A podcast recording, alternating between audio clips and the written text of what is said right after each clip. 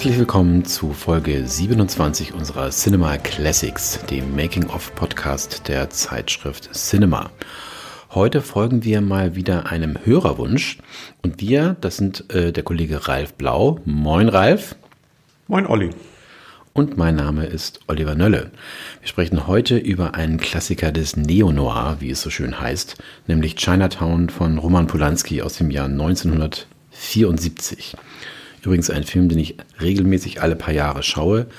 Immer mal wieder findet sich eine Ausrede dafür, die DVD ist es noch bei mir, mal wieder reinzulegen. Und in diesem Fall war das ja unser Podcast. Sehr schön. Ähm, ich finde ja, Chinatown enthält zwei absolut unsterbliche Szenen. Ralf, du machst gleich den Inhalt. Ich muss es sozusagen vorab schon mal sagen. Sie ist meine Schwester, sie ist meine Tochter und das Ende natürlich unfassbar. Ja. Ähm, boah, also da, ähm, das sorgt bei mir immer wieder für alles Mögliche, sag ich mal. Ähm, mhm. Ähm, aber dazu ähm, wollte ich eins noch sagen, das finde ich auch ganz spannend, weil wer diesen Film kennt, wer ihn mag, den könnte interessieren, dass es möglicherweise bald ein Prequel gibt, später dazu dann mehr. Jetzt erstmal der Inhalt von Ralf. Ja, das Interessante bei diesem Film ist ja, wenn man ihn sieht oder so, wenn man ihn erinnert, hat man das Gefühl, so, man steigt nicht so richtig durch die Geschichte durch und selbst am Schluss sind noch viele Fragen offen.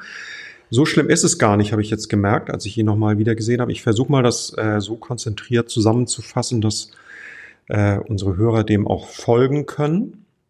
Also, die Geschichte spielt im Los Angeles des Jahres 1937 und die Stadt leidet zu dieser Zeit mitten im Sommer unter einer extrem Dürre. Periode. Unsere Hauptfigur ist Jack Gittes, gespielt von Jack Nicholson, ein ehemaliger Polizist, der inzwischen als Privatdetektiv arbeitet und sich eigentlich auf so Ehebruchsfälle spezialisiert hat.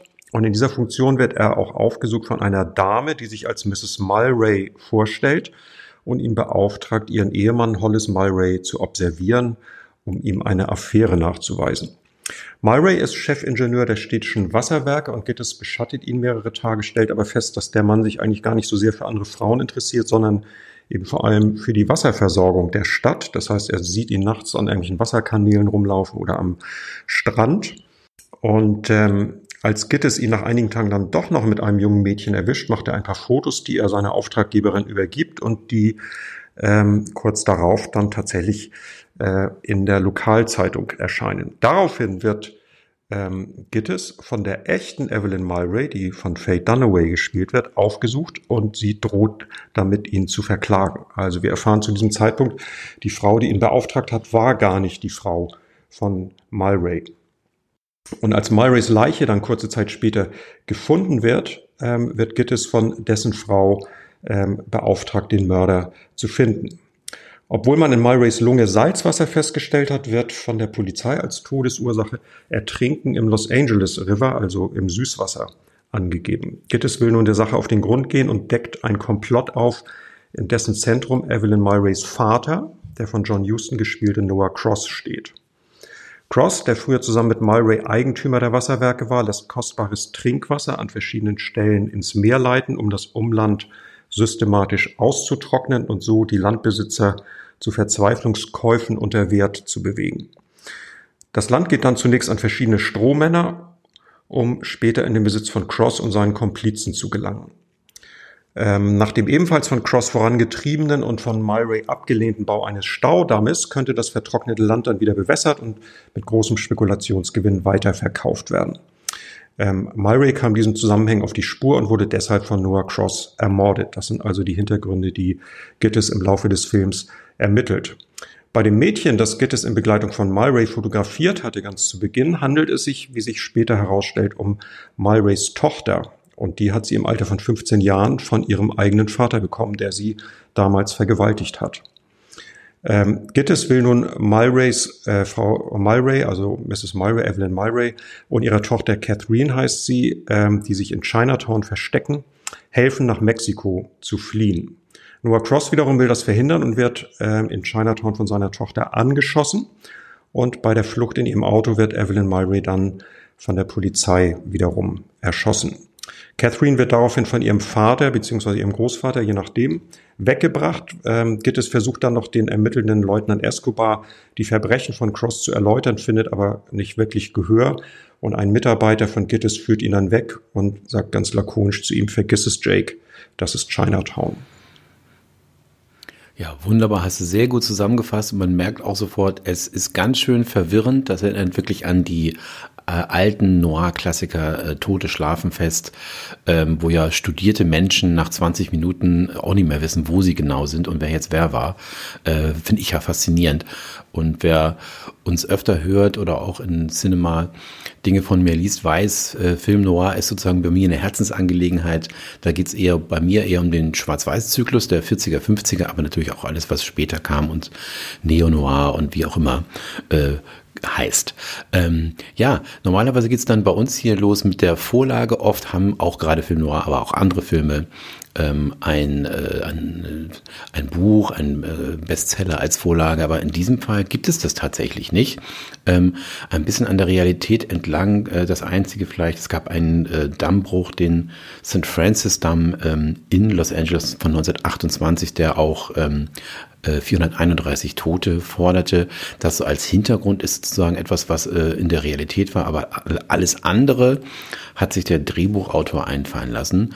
Robert Town, über den wir auch noch weitersprechen, ähm, ich glaube, einige, die sich vielleicht mal mit dem Thema Drehbuch lernen, Drehbuch schreiben beschäftigt haben, äh, sind vielleicht auch mit dem Drehbuch zu Chinatown schon in äh, Berührung gekommen, denn das ist sozusagen eines der großen Seminarthemen in Los Angeles, wenn es heißt Drehbuch schreiben lernen und die berühmten Bücher von Sid Field, da wird immer an diesem Drehbuch entlang erklärt, wie toll und wie stark ähm, so ein Drehbuch sein kann und gerade eben dieses von Chinatown, was wirklich ganz witzig ist, weil ähm, Robert Town War ja zuvor eher so als Script Doctor bekannt. Ähm, zum Beispiel bei Bonnie und Clyde hat er noch letzte Hand angelegt, aber so richtig ein eigenes großes Drehbuch, das war für ihn unheimlich schwierig. Der Mann war sehr langsam und auch etwas konfus wohl in seiner Arbeit. Ähm, am Ende seiner Karriere hieß es dann, er hat eigentlich immer einen Mitarbeiter ähm, gehabt, der sozusagen ihm da geholfen hat, weil sonst er praktisch kein, äh, keine Deadline hätte einhalten können, was ich ganz lustig finde. Aber ähm, da kommen wir vielleicht später auch noch zu, zu den ganzen Kämpfen um dieses Drehbuch. Jetzt geht es erst einmal um die Vorgeschichte, die Situation ähm, von Paramount, des Studios und so weiter und so fort. Und Ralf, ich glaube, da kennst du dich sehr gut aus. Ja, wir müssen im Grunde anfangen mit Robert Evans, dem berühmten Paramount-Produzenten, der ja für Rosemary's Baby zum Beispiel verantwortlich war, aber auch für Love Story und der Pate, also im Grunde die ganz großen New Hollywood-Klassiker der äh, frühen 70er Jahre. Und er hat es geschafft, tatsächlich Paramount, die ja wie alle anderen Studios auch Ende der 60er ziemlich in der Krise steckten, aus den roten Zahlen zu führen, hatte aber immer so ein bisschen das Gefühl, dass er für seine Bemühungen und für seinen Erfolg nicht so angemessen entlohnt wird und hat dann einen Anwalt rekrutiert, Sidney Korshak hieß der, der hat eigentlich für die Mafia gearbeitet. Und er hat es dann geschafft, den Studioboss Charles Bluedorn davon zu überzeugen, ähm, seinem Produzenten Robert Evans doch mal einen besseren Vertrag zu geben. Und hat dann ausgehandelt, dass er tatsächlich äh, für die Paramount, aber unter seinem eigenen Namen mehrere Filme pro Jahr produzieren durfte und auch am Einspielergebnis beteiligt wird. Und ähm, das erste Projekt, das er in Angriff nehmen wollte, war eigentlich der große Gatsby. Und er hat in dieser Sache dann Robert Town, den von ihm sehr geschätzten Drehbuchautoren, ähm, angesprochen. Und Town hatte überhaupt gar keine Lust, obwohl ihm Evans, glaube ich, 175.000 Dollar, also eine Unsumme eigentlich, als Honorar angeboten hat. Aber ähm, Town hat überhaupt gar keine Lust, äh, dieses Buch irgendwie in einem Drehbuch äh, umzuschreiben und hat ihm stattdessen ein anderes Projekt vorgeschlagen, das er selber gerade entwickelt hat. Und das war tatsächlich die Idee zu Chinatown.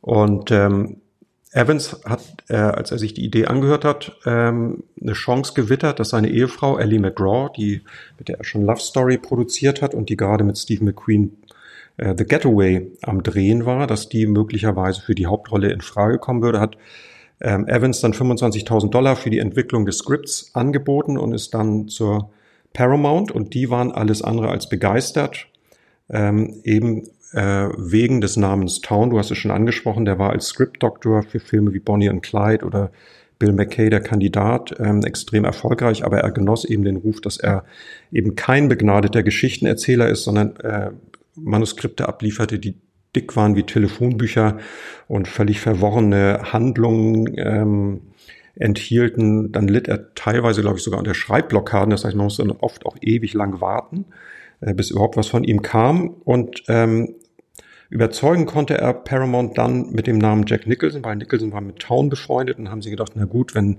Jack so große Stücke auf ihn hält, dann ähm, wollen wir es vielleicht doch mal mit ihm versuchen. Und Evans behauptet dann, er hätte sogar noch auf einen Teil seiner prozentualen Beteiligung am Einspielergebnis verzichtet, was das Studio ähm, wiederum abstreitet. Das äh, kann man, glaube ich, nicht mehr verifizieren. Aber jedenfalls ähm, es ist Evans dann gelungen, das Projekt durchzusetzen. Ja, dann haben wir einen Produzenten ähm, und einen Drehbuchautor, mit Polanski einen Regisseur. Genau, und das war auch eine Idee von Town. Der wollte unbedingt Polanski, mit dem er ja schon Rosemary's Baby gedreht hat.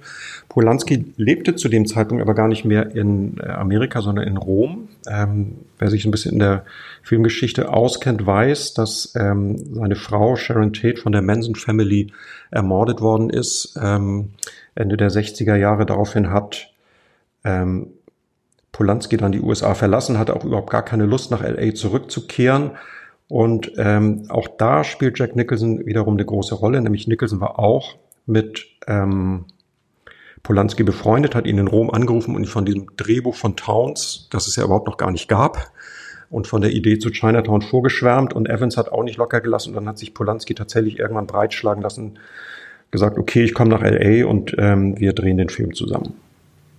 Mhm, ja.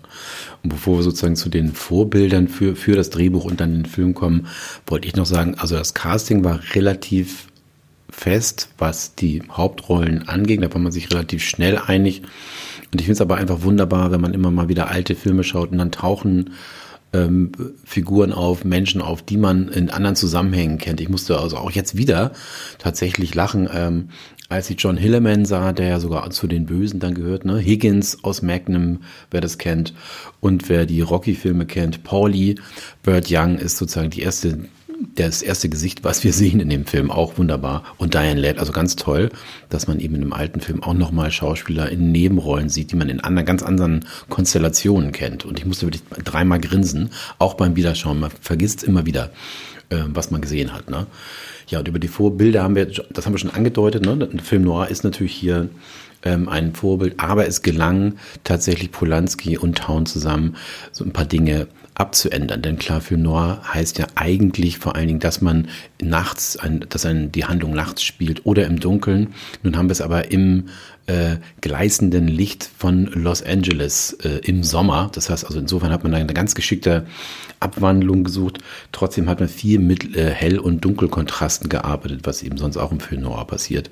Und inhaltlich hat man sich natürlich auf viele Dinge eingelassen, die wir aus den aus unseren Lieblings-Noir-Filmen kennen. Der Detektiv, der früher Polizist war, eine Geschichte also ausschließlich aus seiner subjektiven Perspektive mit seinem Wissen. Wir als Zuschauer wissen immer nur das, ähm, was der Detektiv weiß. Zum Teil fährt ihm ja auch die Kamera hinterher. Ne? Und äh, Jack Nicholson ist in jeder einzelnen Szene zu sehen, sodass wir kein objektives Wissen haben.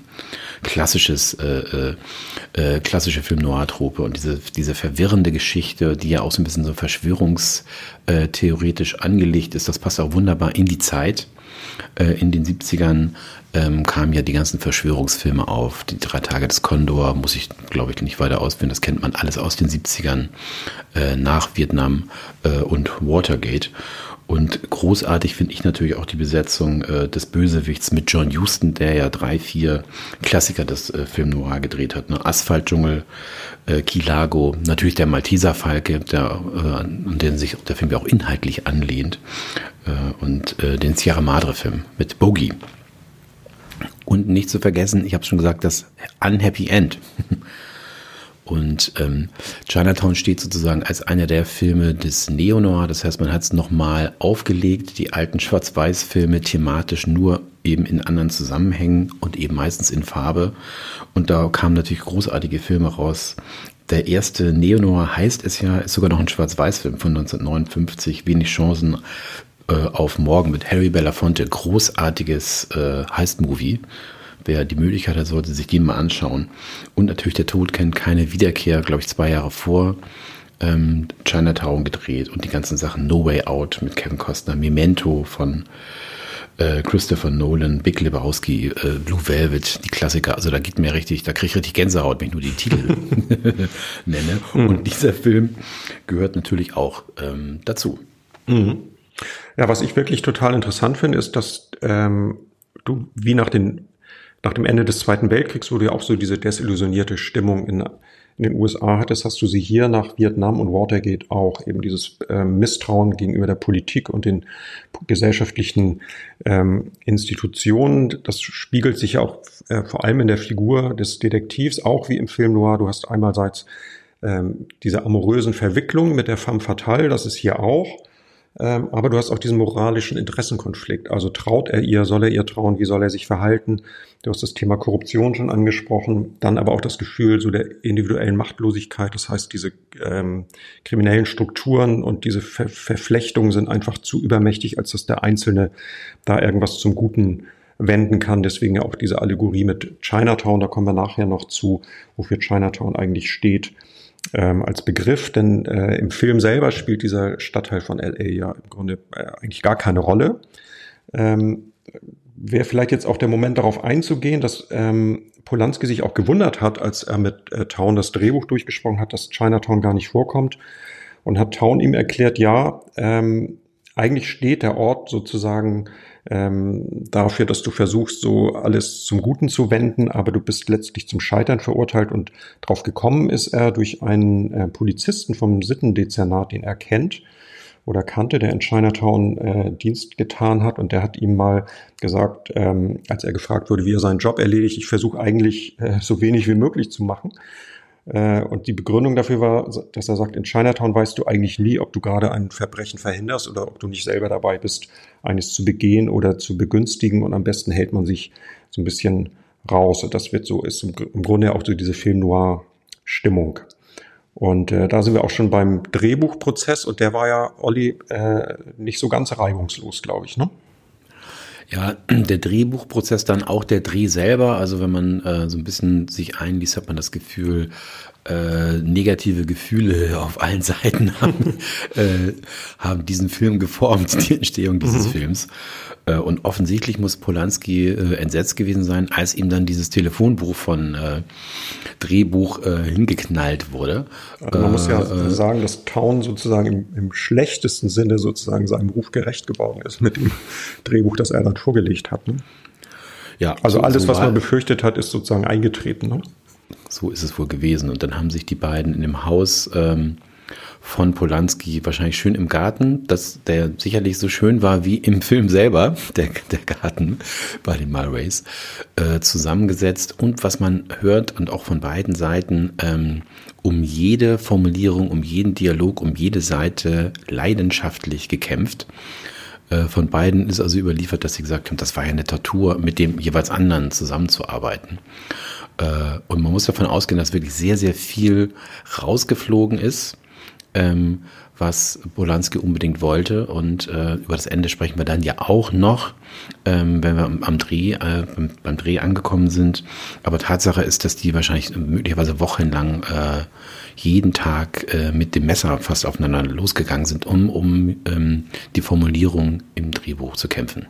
Ja, Polanski hat sich ja total echauffiert hinterher gesagt, das war unfassbar. Der äh, Robert Town hat wirklich um jede Dialogzeile gekämpft, als wäre dieses Drehbuch in Stein gemeißelt. Und ähm, die beiden haben sich ja wirklich richtig überworfen, kann man sagen. Sie haben sich auch nicht einigen können auf das Ende. Und äh, Town hatte ja dann auch äh, keinen Zutritt zum Set. Das heißt, er wusste gar nicht, was Polanski nachher vor Ort wirklich inszenieren würde. Und eine lustige Episode oder ich sag mal eigentlich nicht so lustig, aber eine interessante Episode ist, dass Town ja hinterher erzählt hat, ähm, dass er sich immer gewundert hat, was bei ähm, Polanski im Garten und auf dem Gelände so los war, weil äh, die saßen da am Pool und haben sich über das Drehbuch unterhalten. Und im Hintergrund waren immer diverse Teenagerinnen irgendwie am Planschen in diesem Pool und haben dann den ganzen Tag sich auf dem Gelände von Polanski rumgetrieben. Und das hat natürlich einen bitteren Beigeschmack. Wer weiß, äh, äh, dass Polanski sozusagen dann ja wegen Vergewaltigung einer Minderjährigen angeklagt wurde. Das fällt ja ungefähr in diese Zeit auch. Ähm, das war wohl tatsächlich so, dass er einen intensiven Fable hatte für sehr, sehr junge äh, Frauen, Teenager, ähm, nicht volljährige äh, Mädchen. Und äh, Town hat das hinterher bestätigt, gesagt, ja, die waren da eigentlich dauernd, also, es war eine unglaubliche Ablenkung eigentlich, auch von der Arbeit, dass die da ständig bei ihm im Garten rumhopsten. Und äh, man weiß nicht so richtig, ob das eine Retourkutsche von Town war oder ob es wirklich so war, aber ähm, es ist eine interessante filmhistorische Episode, hm. finde ich. Ja. Ja, wir hatten ja auch schon in einem anderen äh, Podcast, in einer anderen Folge darüber gesprochen, äh, soll man Polanski-Filme schauen, soll man sie nicht schauen. Wir haben uns eigentlich dafür entschieden, künstlerische Freiheit, man sollte sie anschauen. Die Frage ist eben, ob ein äh, Mann wie Polanski noch für sein Lebenswerk oder solche Dinge ausgezeichnet werden sollte, wenn man weiß, ähm, wie, sein Leben ausgesehen hat. Ne? Ähm, ja, und dann sind wir auch schon beim Dreh, bei den Dreharbeiten und auch da finde ich, äh, gibt es eine schöne Formulierung, Roman Polanski soll sich wie Napoleon aufgeführt haben. Und das kann man sich, kann man, ja. kann man sich sehr gut vorstellen bei ihm. Ja, ja, ja, die Dreharbeiten begannen ja dann im Herbst 73 und ähm, ja, es war wie du sagst. Ne? Er hat, es galt so ein bisschen die Maxime am Set, bestimmt nur einer und das bin ich. Äh, Nicholson und ähm, Polanski waren ja eng befreundet und Nicholson hat das ein bisschen im Grunde mit so einem ähm, augenzwinkernden Grinsen immer so ertragen, die Allüren seines Regisseurs, aber mit Faye Dunaway äh, funktionierte das überhaupt nicht, obwohl interessanterweise ja Faye Dunaway die Wunschbesetzung von Polanski war, denn ähm, Evans hatte ja eigentlich äh, seine Frau im Kopf. Das äh, war ja dann hinfällig, als er herauskriegte, dass die mit Steve McQueen am Set von The Getaway eine Affäre angefangen hat. Die beiden haben sich ja dann noch im selben Jahr dann auch scheiden lassen und sie war auch dann mit Steve McQueen, glaube ich, auch verheiratet anschließend. Er hat dann Jane Fonda vorgeschlagen und die äh, hatte aber, glaube ich, kein Interesse. Und dann hat sich Polanski durchgesetzt mit seiner Wunschvorstellung Faye Dunaway und das hat am Set überhaupt nicht funktioniert. Die Frau hat ihn sozusagen in den Wahnsinn getrieben durch äh, ihre Eitelkeit. Also Polanski beschreibt das auch in verschiedenen ähm, Making-of-Dokumentationen, dass sie wirklich nach jeder Szene irgendwie in die Garderobe gegangen ist und sich die Augenbrauen hat nachziehen lassen und das Gesicht pudern und die Haare richten und ging überhaupt nicht voran. Aber das waren äh, nicht die einzigen Allüren, die äh, Faye Dunaway hier am Set an den Tag gelegt hat, sondern es gibt auch einige wirklich äh, geschmacklich sehr grenzwertige ähm, Anekdoten, Olli. Ja, ich wollte gerade sagen, du bist da sehr tief in die Recherche eingestiegen. ich bin da sehr tief eingestiegen. ja. Ja, also ich fange mal an und dann bist du wieder dran. Nein, es äh, ist wahrscheinlich so, dass ähm, Faye Dunaway, ich weiß nicht, ob das Toilettenhumor ist oder äh, was das mit, mit ihr war, ähm, aber die hat ähm, tatsächlich wohl in ihrem Trailer äh, ist sie auf Toilette gegangen und hat dann nicht aufgezogen und da musste jemand kommen, um das dann für sie zu tun. Ähm, wir bewegen also äh, uns so ganz langsam in die Niederung ähm, des Geschmacks und äh, es gibt mehrere tatsächlich auch, man muss sagen, aus, aus mehreren Quellen äh, stammende äh, Anekdoten, wo man sagen muss, wow, also das äh, ist jetzt kein Starrverhalten, was man sich eigentlich wünscht, ne? Also diese auch in den, jetzt bist du dran. Nee, das sind so Episoden, die kennt man eigentlich eher so aus dem Backstage-Bereich irgendwelcher Rockgruppen aus den 70ern. Ähm, also sie soll angeblich mehrfach in einen Papierkorb auch uriniert haben, was dann auch von den ähm, Set-Arbeitern beseitigt werden musste. Und es gab wohl eine Szene, wo es richtig hoch herging. Ähm, äh, wer den Film kennt, wird sich erinnern, dass sie irgendwann äh, mal ihre äh, Tochter besucht und äh, Gittes wartet draußen im Wagen auf sie ähm, und steigt dann zu ihm ins Auto, nach, als sie aus dem Haus rauskommt. Und äh, vor dieser Szene musste Faye Dunaway wohl tatsächlich ziemlich dringend aufs Klo. Und äh, Polanski hatte keine Lust mehr, irgendwie sich ihren Allüren zu beugen, hat gesagt, es kommt überhaupt nicht in Frage, wir drehen jetzt diese Szene.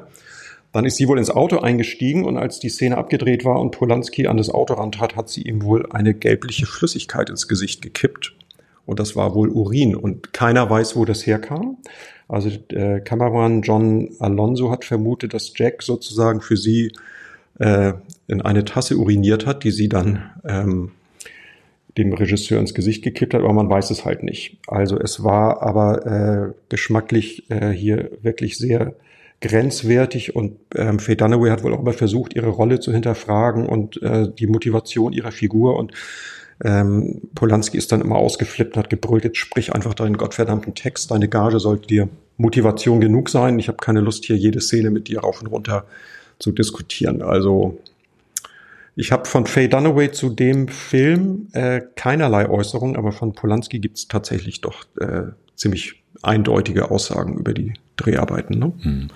Ja, die anderen Anekdoten sind dann gar nicht mehr so schlimm. Also auch äh, zwischen Nicholson und Polanski ging es wohl hoch her. Ähm, Jack, Nicholson war damals schon Fan der LA Lakers. Er ist ja auch noch heute regelmäßig zu sehen im, im Fernsehen in der ersten Reihe. Äh, und damals war es wohl so, dass er sich einen kleinen Fernseher ähm, an den Set hatte mitbringen lassen und ähm, um dort die Lakers zu schauen während der Arbeit. Das fand Polanski auch nicht so gut und irgendwann landete das Ding natürlich auf dem Fußboden und war kaputt. Finde ich auch ganz äh, amüsant. Und was auch zu stimmen scheint, dass ähm, Jack Nicholson mit der Tochter von John Huston, mit Angelica Huston, ähm, eine Beziehung einging, genau in der Zeit des Drehs. Und es heißt tatsächlich, ähm, dass sie auch am Set war, also Angelica Houston, und zwar an dem Tag, an dem die Szene gedreht wurde mit John Houston, wo er ihn, ähm, den Detektiv Gittis, den er immer Gitz äh, fälschlicherweise nennt, ähm, ob er mit seiner Tochter schläft, was in diesem Fall ja stimmt im realen Leben. ja. Ja, die beiden waren liiert, das stimmt, das erinnere ich auch noch. Genau, da müssen wir noch sprechen über die berühmte Szene mit der wo Jack Nicholson die Nase aufgeschlitzt wird. Das ist ja sozusagen die fast schon eine ikonische Filmszene, sozusagen die Filmgeschichte geschrieben hat. Das heißt, Gittes wird dann bei seinen Nachforschungen an einem Wasserkanal von zwei Männern überrascht, die eben zu Norden Noah Gordons äh, Handlanger gehören, um ihm dann klarzumachen, dass er seine Nase nicht in fremde Angelegenheiten stecken soll, schlitzen sie ihm ja den Nasenflügel auf. Äh, einen dieser beiden Schurken spielt ähm, Polanski selber. Das ist wohl eine Idee, die auch während der Dreharbeiten erst aufkam. Also Polanski hat sich so ein bisschen zum Jagen tragen lassen, glaube ich. Er wollte das erst gar nicht.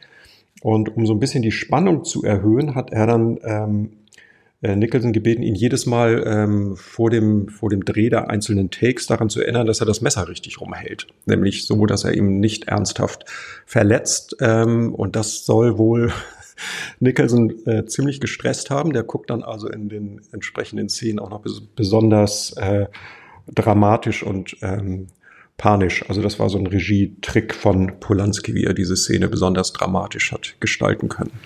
Ja, ist mir absolut zuzutrauen. Ne? Method Acting ähm, ja. muss man da gar nicht haben, sondern du bist wirklich in Gefahr. Du musst es dir gar nicht vorstellen. Ja. ja. Ja, was den Dreh angeht, sind wir da, glaube ich, schon am Ende der Ideen, die, ähm, die wir gefunden haben oder der Dinge, die wir gefunden haben, abgesehen von dem Ende des Films. Äh, denn auch da ähm, haben sich ja Robert Town und Polanski natürlich, hätte ich fast gesagt, gestritten. Mhm. Mhm. Genau, die sind auch wirklich, ähm, das war völlig ungeklärt, als sie auseinandergingen. Also als sie angefangen haben zu drehen, war nicht klar, wie der Film enden sollte. Im Drehbuch, im Originaldrehbuch ist es so, dass äh, Noah Gordon von seiner Tochter erschossen wird. Ähm, das hat, fand Polanski total blöd. Er sagt, das äh, ist so ein seltsam hinkonstruiertes Happy End. Und nach dieser wirklich sehr düsteren und existenzialistischen Geschichte muss der Zuschauer eigentlich mit einem Gefühl der Ohnmacht und der Machtlosigkeit und der Wut aus dem Kino gehen. Und deswegen hat er sich eben dafür entschieden, dass es genau umgekehrt ist, nämlich dass ähm, Evelyn Mulray dann am Schluss erschossen wird und die Tochter dann quasi dann zu ihrem Großvater oder ihrem Vater kommt, was ja sozusagen die schlimmstmögliche Wendung ist, weil sie ja die ganze Zeit versucht hat, die Tochter eben vor Noah Gordon zu verstecken. Und ähm, genau, so war es dann auch und so haben sie es gedreht und äh, einer wusste von nichts, nämlich Robert Town, der war ja am Set äh, Persona non grata, der durfte also nicht kommen, hat äh, das erst hinterher gesehen, äh, was Polanski daraus gemacht hat und war so entsetzt, dass er äh, tatsächlich ernsthaft äh, seinen Namen zurückziehen wollte, also mit diesem Film nicht in Verbindung gebracht werden wollte, was äh, im Nachhinein betrachtet ein großer Fehler gewesen wäre. Ja, denn ich glaube, der Film hatte sehr, sehr viele Oscar-Nominierungen. Ich sage jetzt mal elf oder sowas. Bin mir nicht ganz sicher. Aber auf jeden Fall gab es ja, auf jeden Fall gab es einen. Genau, also der Pate 2 hat ihm ja fast durchgängig sozusagen den Rang abgelaufen in dem Jahr. Ja, das ist natürlich wirklich Pech, wenn man mit, der, mit dem zweiten Partnerfilm konkurrieren muss in so vielen Kategorien. Aber das Drehbuch auf jeden Fall hat es geschafft. Ähm, da hat Robert Town also Glück gehabt, wenn er äh, Adam Smithy angegeben hätte, ähm, hätte der Pate 2 wahrscheinlich auch noch den gewonnen. Obwohl, das war adaptiert, das war das adaptierte Drehbuch. Ähm, insofern waren die da nicht in einer Kategorie.